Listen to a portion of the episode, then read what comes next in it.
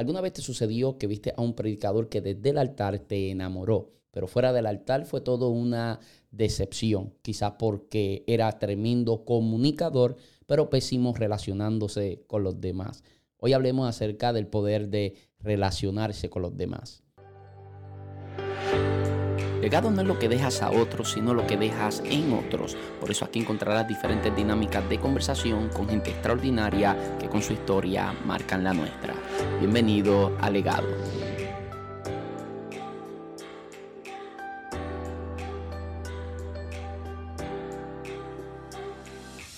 Saludos, muchas bendiciones. Mi nombre es José Luis Torres y esto es Legado. Bienvenidos a un nuevo episodio.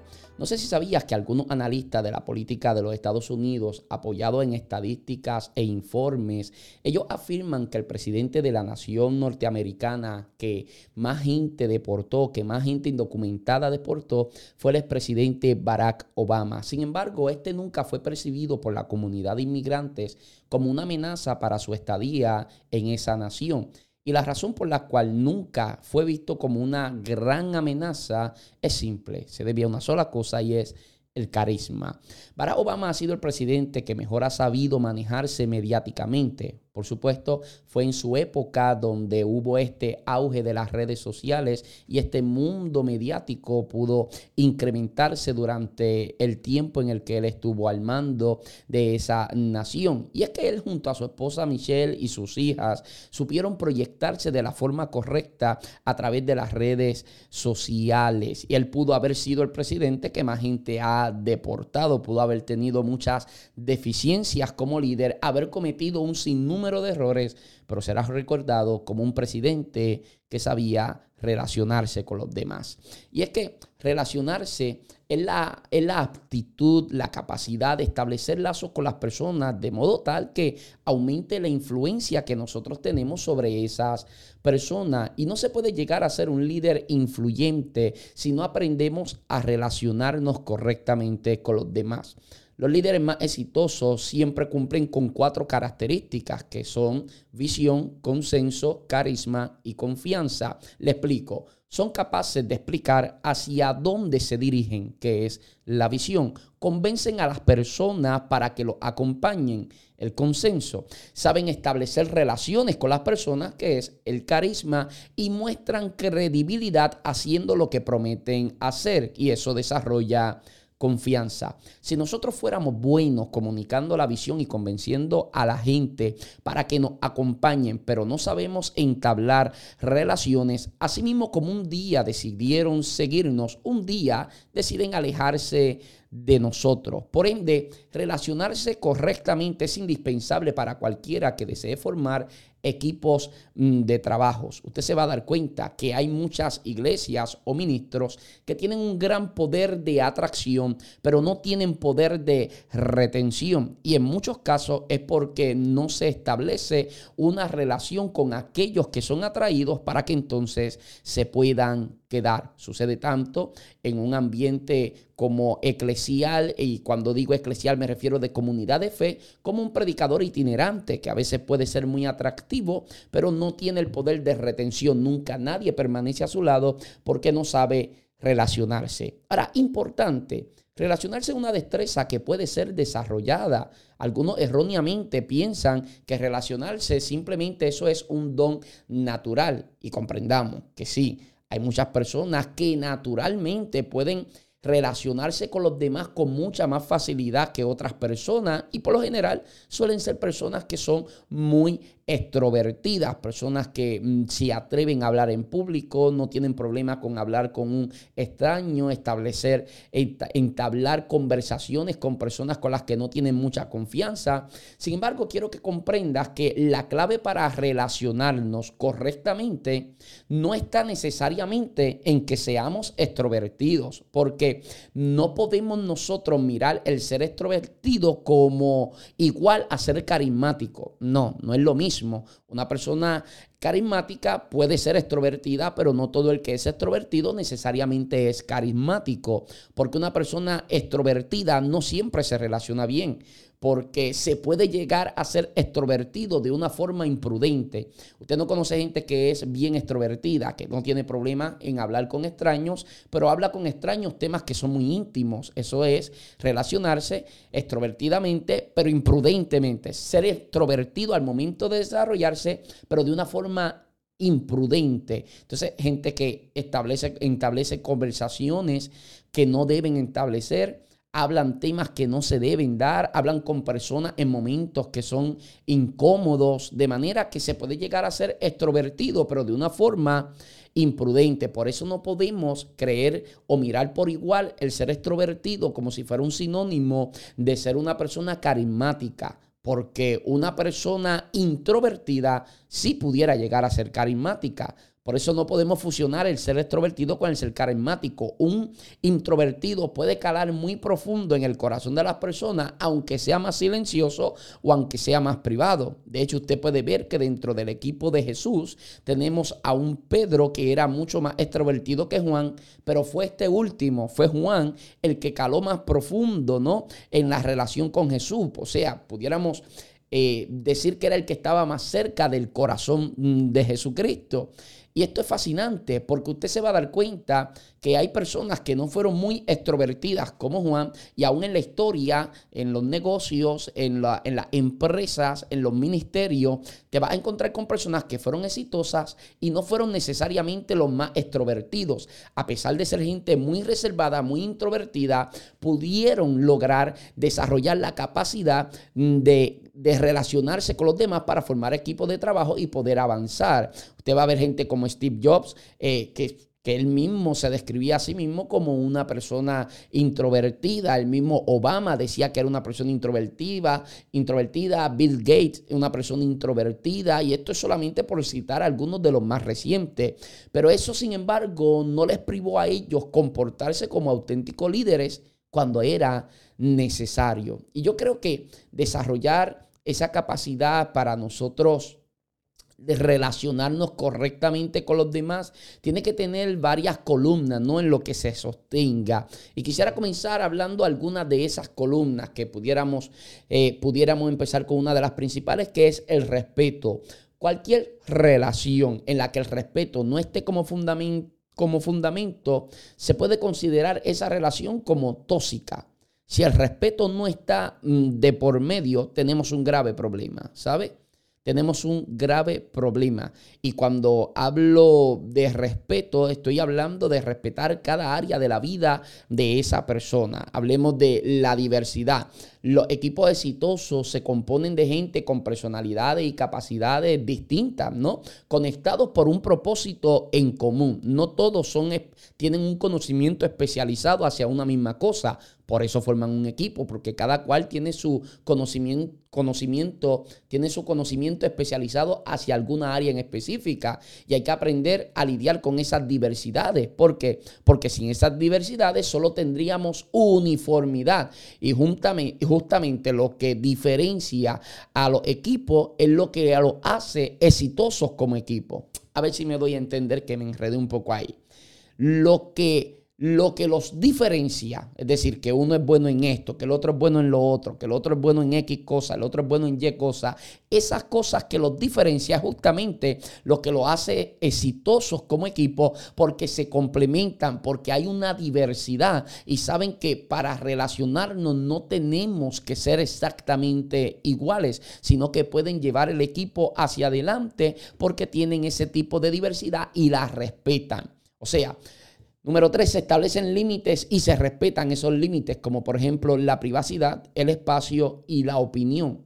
La privacidad, el espacio, la opinión, el punto de vista, eh, la crítica, la, eh, la visión de vida, de esa, todo eso se tiene que respetar, se tienen que establecer límites y se tienen que respetar.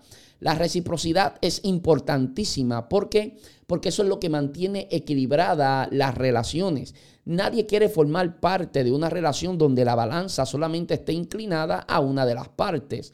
No obstante, no es algo que nosotros debemos vivir buscando, sino ofreciendo. O sea, yo no debo vivir la vida buscando que la gente sea recíproca conmigo, sino que yo debo vivir la vida siendo recíproco con los demás. Si vivimos, damos y hacemos esperando siempre recibir, viviremos la vida siempre frustrados. ¿Por qué? Porque no todo el mundo sabe ser recíproco. Pero si nosotros practicamos la reciprocidad, tarde que temprano terminamos conectándonos con la gente perfecta. Recuerde que ser recíproco tiene que ver más con honrar que con sentirse en deuda. Tiene que ver con eso, con la honra. Jesús era, era era recíproco con sus discípulos, pues algunos, algunos estudiosos creen, recuerde que estos 12, estos 12 hombres estuvieron con Jesús por tres años y medio, y algunos estudiosos creen que de las finanzas del ministerio de Jesús se sostenían hasta las familias de esos 12 hombres. O sea, en el caso de que eso sea cierto, es una, sería una afirmación de que Jesús era recíproco con sus discípulos. Eh, la reciprocidad es es necesaria para tener relaciones balanceadas. Próximo, ya no sé en qué punto estoy. La confianza. Y es que la confianza en los demás se logra siendo y haciendo aquello que se promete ser o hacer. Si mi conducta, si mi forma de ser no es congruente con lo que yo prometo, con lo que yo exijo, entonces no se puede desarrollar confianza. Y la confianza viene siendo un resultado que se deriva de los resultados. A ver, la confianza es el resultado que se deriva de los buenos resultados que la gente está viendo, de que lo que yo prometo hacer, eso hago, de que como yo prometo ser, eso soy. O sea, esto es importante, la confianza. Tenemos entonces ya eh, por penúltimo, la comunicación. Y es que la comunicación es uno de los grandes pilares de toda relación. Y no trata de comunicarse, sino de hacerlo efectivamente. Esto es como la oración, la oración efectiva del justo, ¿no? esa oración efectiva del justo puede mucho. O sea que no es orar solamente, es saber orar. Lo mismo sucede entonces cuando hablamos de la comunicación. No es hablar, es saber hablar.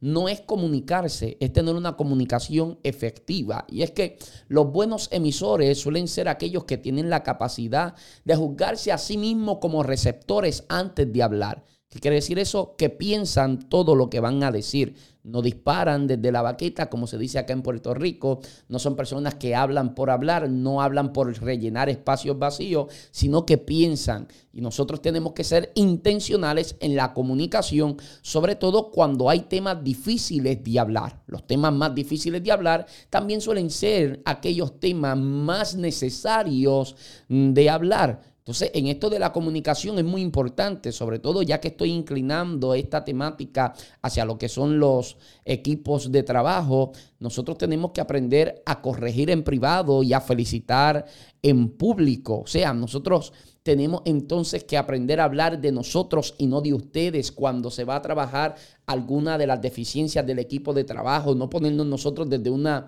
posición superior. O sea, se comunica la visión. Si, si fuéramos líderes de equipo, comunicamos la visión de una manera que el equipo entienda que se está trabajando para la visión y que no se está trabajando para el líder. Si nosotros logramos que el equipo entienda que lo que hacen es por la visión y por el Dios sobre todo, que nos dio la visión y lo enamoramos de esa visión y lo enamoramos de Dios, ellos lo van a dar todo por la visión y por Dios a pesar del líder. ¿Por qué? Porque sabe que no están ahí por el líder. Un líder no es infalible, pero nuestro Dios es perfecto y permanece para siempre y su propósito y la visión que nos dio para trabajar es perfecta. Y eh, por último, la valoración. Todo en la vida necesitamos ser afirmados y es la aprobación que los jóvenes suelen buscar en sus amigos cuando no la reciben de sus padres. Entonces comienzan a buscar ese tipo de relaciones fuera de casa porque fuera de casa están recibiendo la valoración que no están recibiendo en casa. Y eso es un problema. Nosotros tenemos que hacer sentir especial a nuestra gente. Tenemos que darle, eh, valorar lo que ellos son, lo que ellos hacen. Es importante. O sea, siempre un líder de equipo trabaja con las deficiencias de los integrantes sin dejar de resaltar las virtudes de estos. Cuando hacemos una reunión para trabajar alguna de las deficiencias del grupo, del equipo de trabajo, de la comunidad de fe, lo hacemos sin dejar de resaltar las virtudes de esto. Es decir, no es hacerle sentir que son pésimos, es hacerle sentir que son buenos, pero que pueden ser mejores. De esto es que se trata. Si nosotros practicamos entonces lo que es el respeto, la diversidad, establecer límites y respetar ese tipo de límites, practicar la reciprocidad, la confianza, desarrollarla nosotros siendo y haciendo lo que prometemos ser o hacer, eh, tener una comunicación efectiva y practicar la valoración, yo le aseguro que pudiéramos entonces nosotros eh, desarrollar mejores relaciones y relacionarnos nosotros de una mejor forma. Si eres un líder de equipo, yo creo que estos consejos pueden ayudarte entonces para que de ahora en adelante comencemos a implementar estos recursos o estos, estos consejos, debo decir, para que entonces podamos mejorar relacionándonos con los equipos de trabajo, relacionándonos con la comunidad de fe que Dios nos confió en caso de que seas pastor, con relacionándonos con aquellos equipos de trabajo, si eres ministro y tienes un equipo de trabajo, si eres empresario y tienes un equipo de trabajo, es importante saber relacionarnos. Hay gente que es, hay gente que es bien extrovertida, hay gente que es bien dinámica desde un altar, pero no saben relacionarse. Y es exactamente eh, lo que pasó con el árbol, la higuera, que la apariencia atrajo a Jesús, pero la falta de frutos decepcionó a Jesús. Hay gente que con su apariencia atraen, con la falta de frutos decepcionan. Aprendamos a relacionarnos, porque siendo nosotros brillantes, siendo nosotros elocuentes, siendo nosotros extrovertidos, podemos atraer, pero es relacionarnos donde está el poder de la retención. Espero que esto haya sido de mucha bendición a tu vida. La verdad me lo disfruté. Estuve leyendo mucho porque estas son unas anotaciones que tenía de una conferencia que había dado hacía mucho tiempo y quería resumirlo un poco y compartirlo con ustedes. Eh, creo que puede ser de mucha bendición a los que son líderes de equipo, a los que trabajan con equipos de trabajo, valga la redundancia, eh, y bueno, y si es de bendición a tu vida, compártelo para que también pueda ser de bendición a la vida de alguien más. Los que nos escuchan vía podcast sepan que esto está en nuestro canal de YouTube. Y los que nos ven en YouTube sepan que esto está en formato eh, audio solamente. Así que tanto para los unos como para los otros, vayan a las diferentes plataformas y por favor síganos y compartan este contenido para que también sea de bendición a la vida de alguien más. De aquí en adelante creo que el 95% del contenido que vamos a estar publicando en el podcast también lo, estamos, lo vamos a estar publicando en mi canal de YouTube que consiguen como José Luis Torre. Acá los que están conmigo en YouTube, les agradezco por el apoyo que siempre nos dan, el cual apreciamos demasiado. Así que será hasta una próxima oportunidad. Dios te bendiga.